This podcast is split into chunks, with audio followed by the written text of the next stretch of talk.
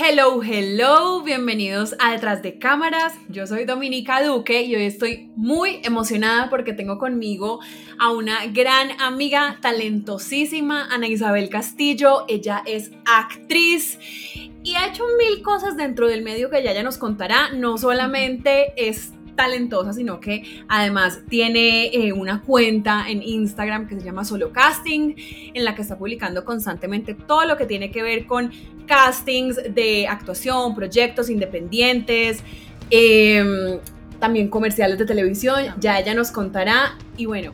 ¿Quién mejor que ella para que nos ayude como a aterrizar un poquito más todo este tema de la actuación? Ana, bienvenida. Gracias, gracias Domi. Yo feliz de estar acá. Me parece un espacio demasiado importante para todas las personas que están comenzando y para las que ya llevan mucho tiempo, ver nuevos tips, nuevas cosas sobre, sobre el medio en el que nos movemos. Cuéntanos un poquito de ti, ¿cómo empezaste como con todo este tema de la actuación? Eh, bueno, yo estudié en un colegio muy hippie de Medellín, donde las artes eran tan importantes como las ciencias, y yo empecé a hacer teatro desde los cuatro años. Entonces yo desde la primera vez que me monté en un escenario me enamoré perdidamente de la actuación em, y de todo lo que llevaba estar en teatro. Hice teatro hasta los 18 años y a los 18 años decidí irme a Estados Unidos a estudiar la carrera como tal. Y de ahí en adelante, pues me he enamorado cada año más y más y más con la actuación. Cuando volví a Colombia eh, estaba muy perdida porque realmente, si soy sincera, no quería volver. yo me quería volar, o sea, yo quería siempre estar allá, como que siempre visioné mi carrera en Estados Unidos, pero por temas de visa me devolví. Y cuando llegué acá como que no, no supe muy bien cómo funcionaba la industria y de hecho esa fue una de las razones por las que creé solo casting porque siento que la información debe estar disponible para todo el mundo y también las oportunidades.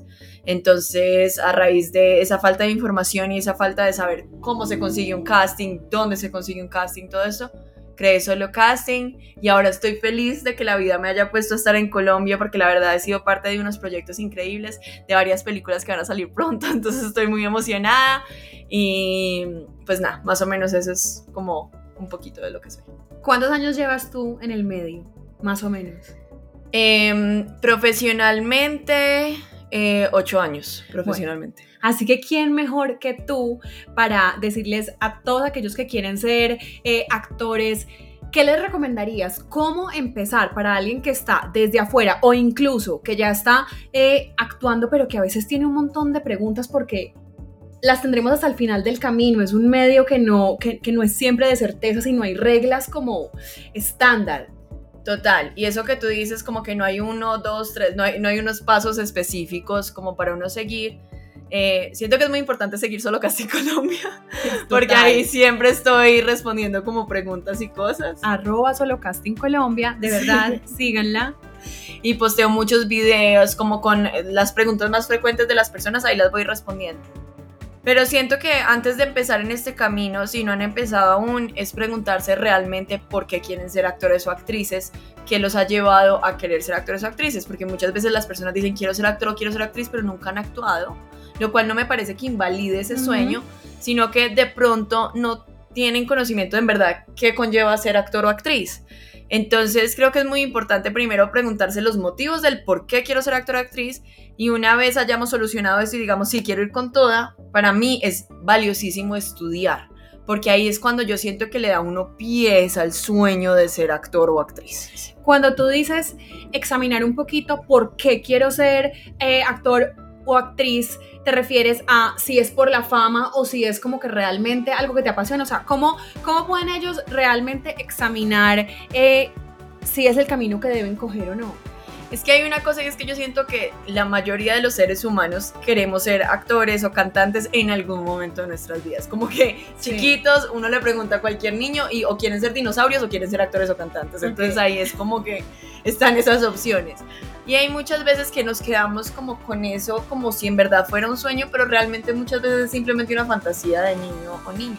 También muchas veces la gente piensa que es que ser actor o actriz es pasársela en red carpets, estar en Hollywood, en la vida fabulosa y es como eso es lo más alejado de la realidad.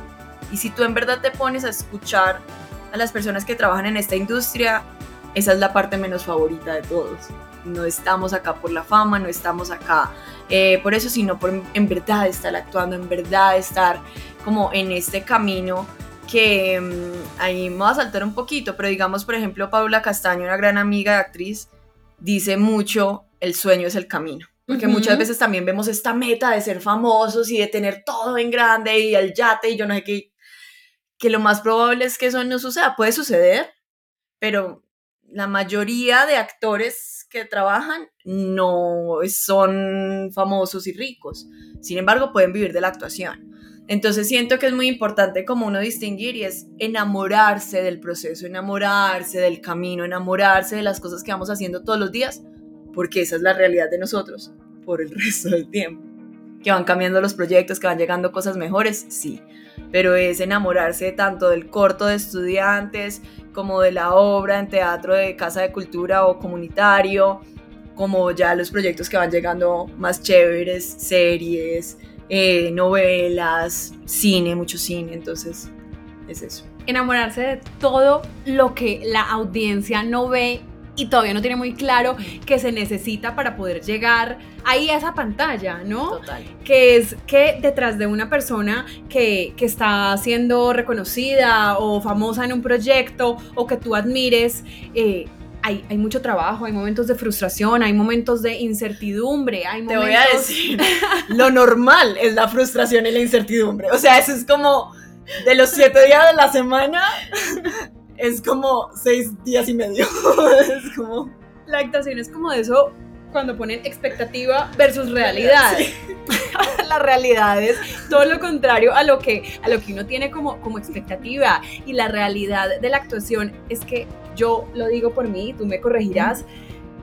Si no estás realmente apasionado o apasionada con esto, difícilmente vas a llegar a la meta a no ser que se te dé inmediatamente, porque esto hay momentos en que puede que no te salga un proyecto, eh, puede que te sientas que no te están reconociendo tu talento, que creo que lo sentimos todos, es una pelea como, como con uno realmente creer en el talento de uno, prepararse y también estar dispuesto a esperar a que llegue tu oportunidad o a hacer tus propios proyectos mientras está esa espera, ¿sí? Porque mira que a mí me ha tocado amigos muy cercanos que ya han protagonizado novelas muy exitosas y que se pasan tres años sin trabajo.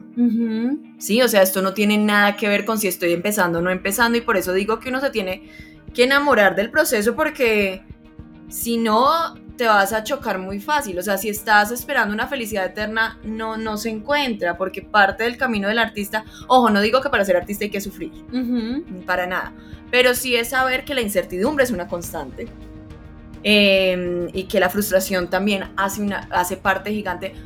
Yo siempre, pues ya me he vuelto mejor como a no ilusionarme con los castings, pero cuando hay un papel que me gusta mucho, mucho, mucho, le doy todo en el casting, lo mando de la mejor forma posible.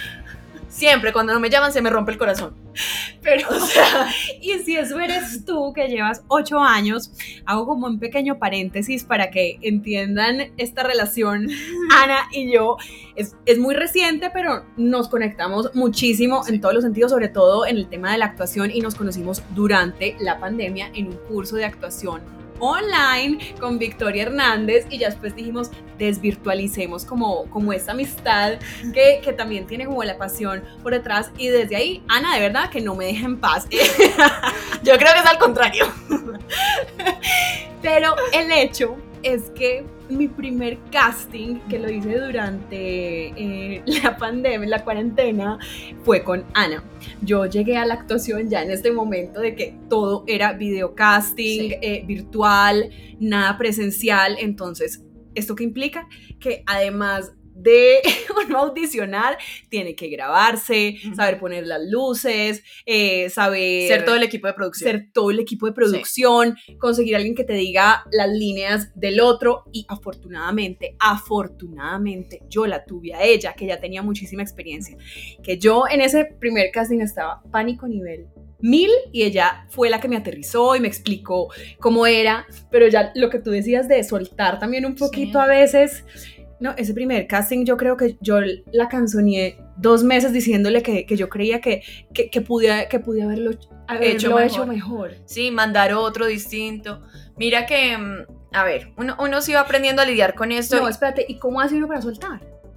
Que yo todavía no lo he aprendido. Yo creo que eso es algo muy personal, sí, de cómo cada uno trabaja eso. Pero quiero decir una cosa, o sea, Domi, el primer casting que tuvo fue un casting muy importante Muy importante. para un protagónico con algo de Warner Brothers, ¿sí? Ustedes se pueden imaginar No. en inglés. En inglés. Entonces, claro, uno, uno dice, si es de esto, ya el resto que sigue son este tipo de castings protagónicos y ya me voy a ganar la serie. Y entonces yo creo que tú ya te veías pues como, ya, esto fue mi oportunidad, el mundo, o sea, voy en barquita feliz No, navegando. Yo dije, ya, esto fue, esto fue, lo logramos. Y digamos, yo ya llevaba la experiencia de tener castings muy importantes y no ganármelos.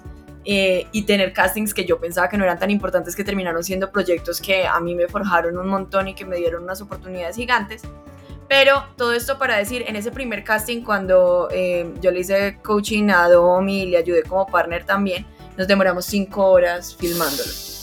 Ese fue tu primer casting, que siento que es muy buen tiempo para una persona que, que ese era su primer casting y que no había presentado, eh, no había, sí, no habías hecho ningún casting presencial. De actuación, no. De jamás. actuación, sí, o sea, de Jamás. presentación sí, pero De hecho, no he hecho ningún casting presencial presencial, hasta hoy. Todos han sido, todos han sido virtuales. Todos han sido virtuales. Entonces me parece súper chévere esto porque mm, también nos da como un poquito de, de- de luz frente a mandar un casting tampoco es tan sencillo.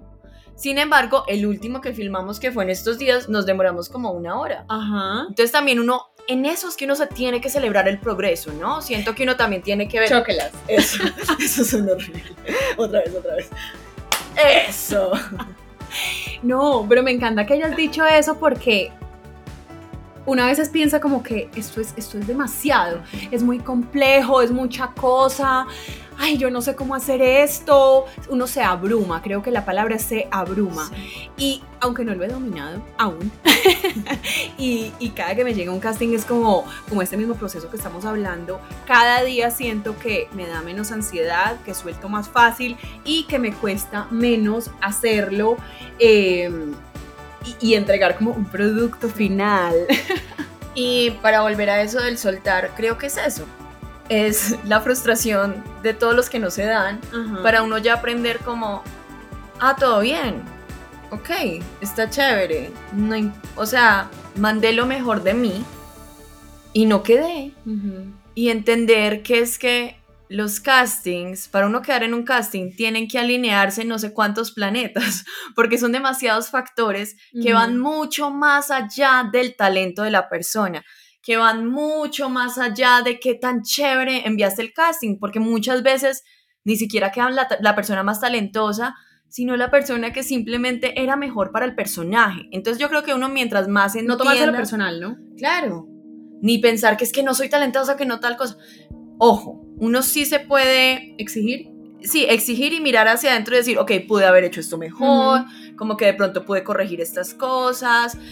También pasa que es que uno manda un casting y a los días uno dice, ay, hubiera hecho esto. Ahí le llegó la idea. En la ducha. ¿Por qué no hice esto? Entonces, en vez de torturarse con eso, es tomar esas noticas para hacerlo en los siguientes castings. Y ojo que voy a dar una cosa que a mí me pasaba mucho, yo era muy juiciosa con los castings. Y digo juiciosa en el sentido de uno cumplir con las cosas. No, cumplir con las cosas sin cuestionar, ¿sí? Ok. Entonces hacía las líneas exactamente como decían en el casting, hacía todo exactamente como decía en el casting y no me arriesgaba a mandar realmente mi propuesta. Pero ojo, yo me he liberado con eso porque he aprendido que directores aman que uno tenga la línea perfecta y no le meta nada más en las palabras y cuáles sí te permiten explorar un poquito más e improvisar un poquito más. Yo digamos, si a mí me mandaban los primeros castings que a mí me mandaron, que yo no empecé con protagonista para Warner Brothers, eh, yo empezaba con los de, por favor, siga. ¿Sí? que ya esos no son los que hago, pero digamos, por ejemplo, yo le dije a mi manager, si es para películas, métame en el papel que sea. Y en estos días me tocó una enfermera que obviamente no va a contar el proyecto ni nada de esto, no. Pero tenía muy poquitas líneas. pues yo le agregué todo, o sea, yo le agregué el, hola, ¿cómo está el paciente hoy? ¿Cómo tal cosa? ¿Cómo tal otra? Porque eso también da realidad para el personaje. Una enfermera no llega y de una vez ya está como, como, hey, eh, eh, entonces vamos a hacer tal cosa y tal cosa y el x-ray y yo no sé qué cosas. Sí, no, o sea, uno llega, uno saluda, uno le pide a la, familia cómo pasó la noche. Entonces también imaginarse la realidad de ese personaje dentro de ese ambiente y sentirse libre también de agregar ciertas cositas, especialmente en estos castings donde no hay mucho, pero tú igual quieres mandar tu propuesta y arriesgarse un poquito con esas propuestas desde la actuación, más no desde el maquillaje y el vestuario. Siento que eso es importantísimo. Total. Bueno, este tema de los castings yo creo que eh, es estresante hasta cierto punto para los que no han tenido muchos, pero también es como agotador cuando, pasa mucho tiempo y, no te llega el casting. ¿Qué hace una persona que quiere actuar, que le apasiona actuar, que cree en su talento, pero que no se le han alineado todos los astros y no se le ha dado esa oportunidad? ¿Qué hacer mientras eso se da?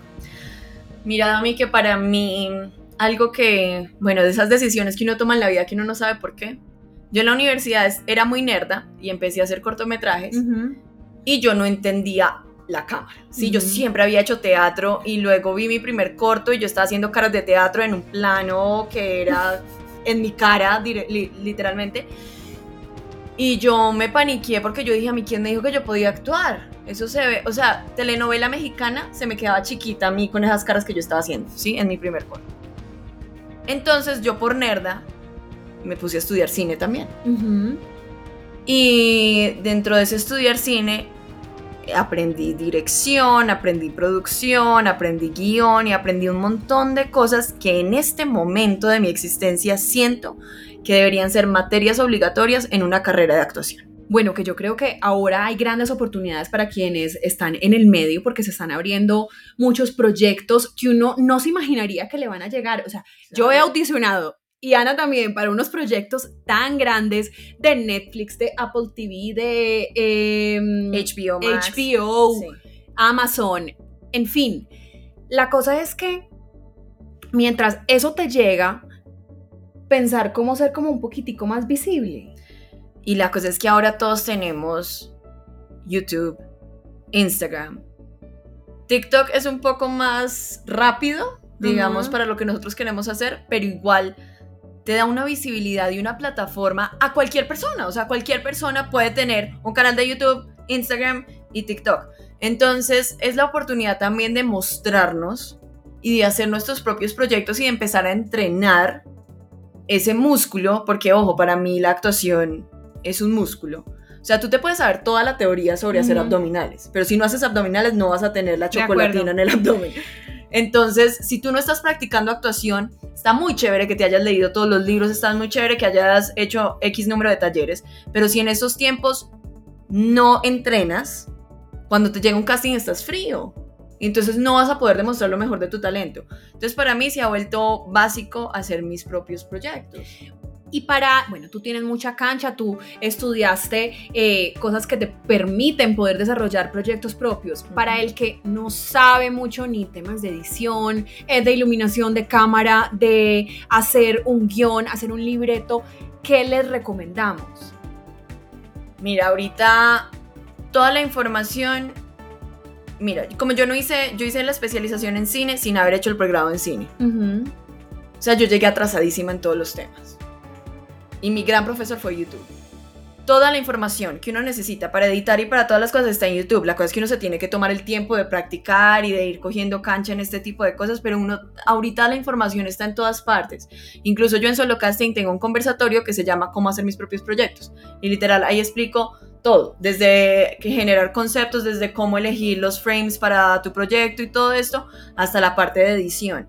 Entonces la información está si nosotros la queremos buscar. Hay que, hay que tomarse el trabajo y yo creo que también, ya tú me dirás qué opinas, es rodearse y juntarse con personas que tengan tus mismos intereses y que tal vez puedan complementar talentos. Es el caso de alguien que o no sabe o no quiere encargarse de todo esto que ya te mencioné.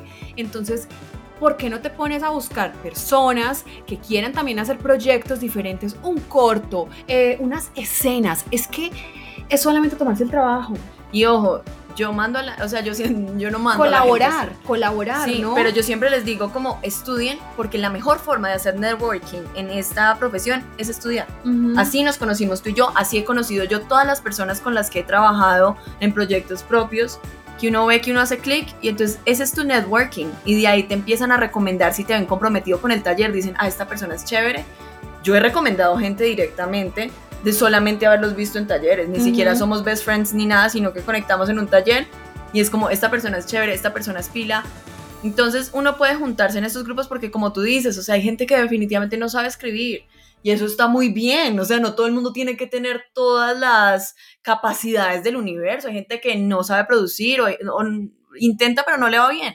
Entonces, ¿cómo me puedo juntar con, con personas que pueden tener estas habilidades que son muy chéveres para conformar un grupo donde nos podamos apoyar y podamos ir creando para no quedarnos en la cama tirados mirando al techo frustrados porque nada está pasando con nuestra carrera. Porque ahorita que están todas estas plataformas que nos permiten a nosotros mostrar nuestro trabajo, yo personalmente siento que no hay excusa para que las personas no estén haciendo sus propios proyectos. Porque, por ejemplo, tú tienes este podcast que a mí me parece fabuloso, donde compartes tu- tus conocimientos y eso es de tu tiempo libre. Y mira, a raíz de este podcast me llegó a mí una propuesta, la verdad muy chévere, que próximamente les estaré contando y que, que es también a raíz de que lo ven a uno haciendo sus propias cosas, mostrando su talento, que es que no creas que todo el mundo sabe ese talento que tú tienes si no lo muestras. No, total, o sea, yo, yo he puesto todos mis cortos en Instagram porque más, a- más allá de mandarlos a festivales, a mí me interesaba era que la gente los viera. Y por los cortos que yo he puesto en Instagram, me ha salido trabajo. Y, y con respecto a la actuación, Ana y yo empezamos una relación, hey ven, conozcámonos bacano, te ayudo, más que todo ella ayudándome a mí. No, pero Domi también me ha ayudado a mí en castings muy chévere. Pues yo la, yo la he ayudado, pero, pero, bueno, dejémoslo así. Pero, por ejemplo, hoy tenemos otro tipo de conversaciones, como que, hey, qué bacano que empecemos a pensar en crear algo juntas. Si me entiendes, es como que quitarse, abrir, abrir un poquitico la mente, quitarse como, como, como la, la venda de los ojos de que solo hay opción ofrecen trabajo, lo tomo, me escogen, estoy en televisión. Bueno, ¿y qué Ujú. pasa si, si nunca te llaman? Entonces te vas a quedar frustrado o con esos talentos o vas a mirar qué más puedes hacer y con quién te puedes juntar y qué otras opciones hay para llegar a donde tú quieres. Bueno, y te voy a decir, Domi, una cosa, o sea, uno con toda la gente que se va encontrando en este medio es, hey, hagamos algo, hey, hagamos algo. Pero yo realmente sí. termino haciendo algo con la gente que también está haciendo algo por su lado. Hmm. Porque también ese hacer algo es, Ana, escríbete tú un guion, prodúcelo, consigue quien haga cámara, consigue quien haga tal cosa, y yo aparezco ese día para, para el proyecto. Y es como, no, o sea, si vamos a crear algo, Ay, es porque lo vamos a hacer en conjunto, porque lo que tú decías es colaborar. colaborar y no caer en el error de hablar mucho y hacer poco. Mm. Porque hagamos, hagamos, hagamos, yo voy a hacer, yo no sé qué, yo voy con toda, pero nunca te sentaste siquiera a escribir o a tratar de escribir algo o nunca te sentaste como a realmente a tomar acción, que, que, no, que no nos quedemos en, en la utopía y en el imaginario y en el yo sueño con, sino, ok, sueño acompañado de una acción sueño acompañado de una acción que realmente sea correspondiente y que te vaya a llevar a ese lugar, porque sentado en la cama, pues a uno de mil le va a pasar porque tiene suerte, porque está iluminado, lo que sea, pero, pero, pero hay que despertar también a make things happen, hacer que las cosas pasen. A mí me ayuda mucho como a poner los pies sobre la tierra, escuchar entrevistas de actores que digamos han llegado a lugares donde yo quiero llegar. Porque uno muchas veces dice, ay, eso fue de la noche a la mañana, como No, que le salió esta no. película. Normalmente los que ya son muy reconocidos a los 15 años es porque literalmente llevan actuando desde la ecografía de la mamá. O sea, es una cosa, ojo, esto no es para decir que si en este momento tienes cierta edad y no has empezado, no significa que estés tarde, ¿sí? No. no hay edad para empezar la actuación y de hecho a mí me parece que la mejor maestra de actuación es la vida. Entonces cuando uno ya ha vivido ciertas cosas y ha tenido ciertas experiencias, me parece súper chévere porque ya llevas una maletica llena de herramientas y llena de cosas hacia la actuación. A mí eso me parece fabuloso. No hay edad y no hay reglas. A veces es más fácil echar culpas a otros factores externos como que yo no puedo ser esto porque no soy lo otro, pero en realidad eso solamente está en tu cabeza. Cualquier persona que realmente se preocupe por llegar a, donde quiere y pulir sus talentos y sus habilidades, porque no es como que, ay, qué bacano ser, quiero ser actriz, pero no sé actuar. Eso no quiere decir que no lo vayas a lograr, pero tienes que estudiar, tienes que trabajar, tienes que practicar. Claro, es que a mí no me gusta ponerlo como sueño, aunque me parece muy linda la palabra, amo la palabra, pero es como, ok, una meta. Esto es una carrera, o sea, la actuación es una carrera.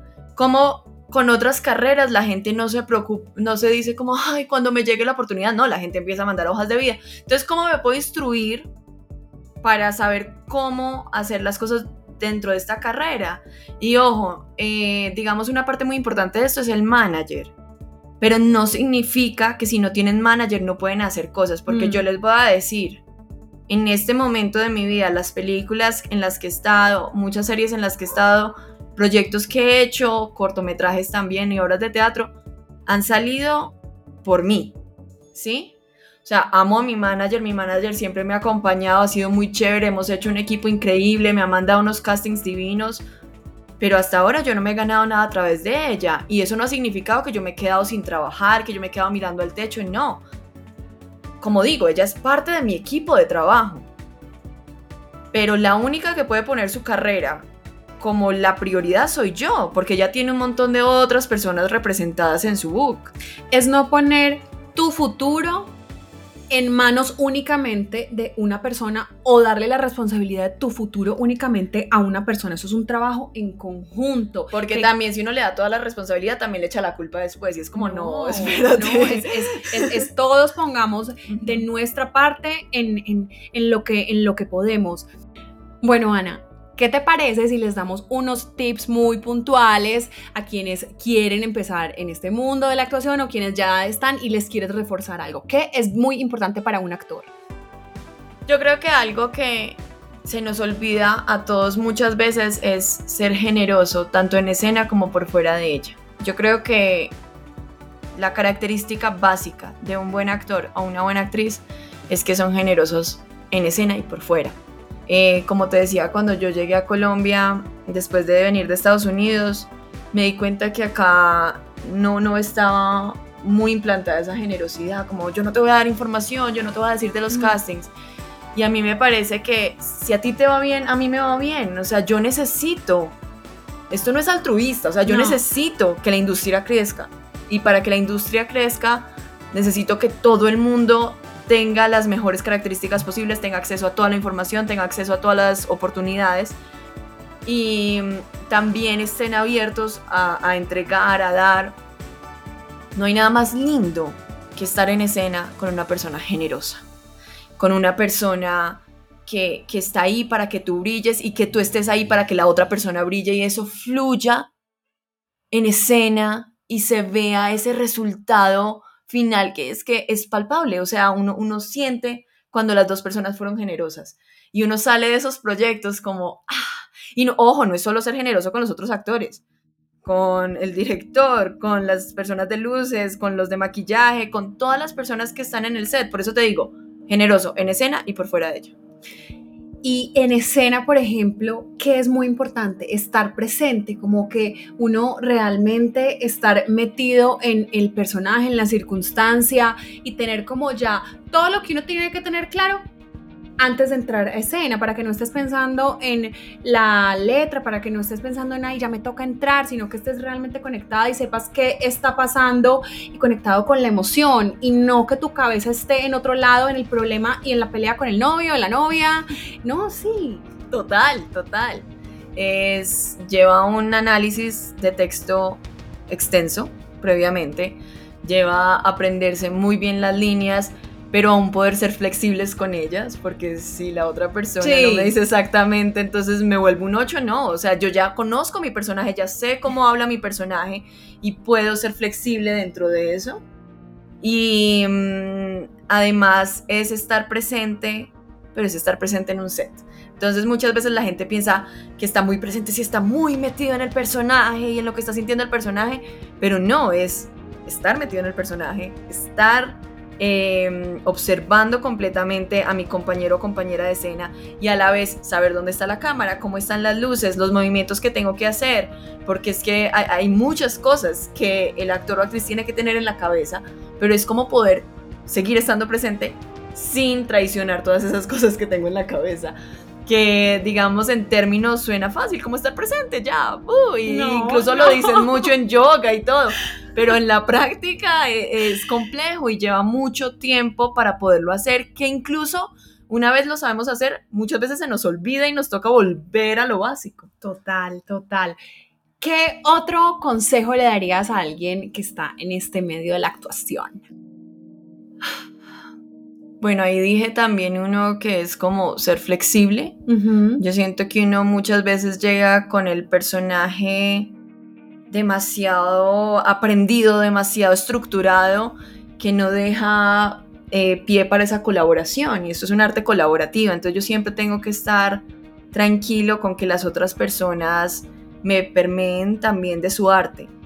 Y con esto también la escucha pero la escucha con todos los sentidos, la escucha de ver completamente el movimiento que está haciendo mi partner en escena, de si mueve un dedo, de si le sudan las manos, de si alzó una ceja, porque eso también me va a permitir a mí no estar pensando en el siguiente texto mío. Y a ti también te va a permitir transformarte. Claro, completamente, porque digamos podemos haber marcado una cosa que, ojo, uno tiene que respetar el blogging, pero yo no puedo responder siempre gritando si mi otra si la otra persona no me, es que uno a veces planea en la casa como ah esta línea la voy a hacer gritando voy a hacer esto y voy a decir esto. Pero si la otra persona está también metida en sus reglas entonces ahí no va a pasar nada. Claro y si tú no me gritas y yo respondo gritando no estamos en la misma escena y entonces eso vuelve a también estar presente y a poder ser flexible. Todo va a lo mismo realmente. Todas estas son herramientas para nosotros poder estar en escena dispuestos.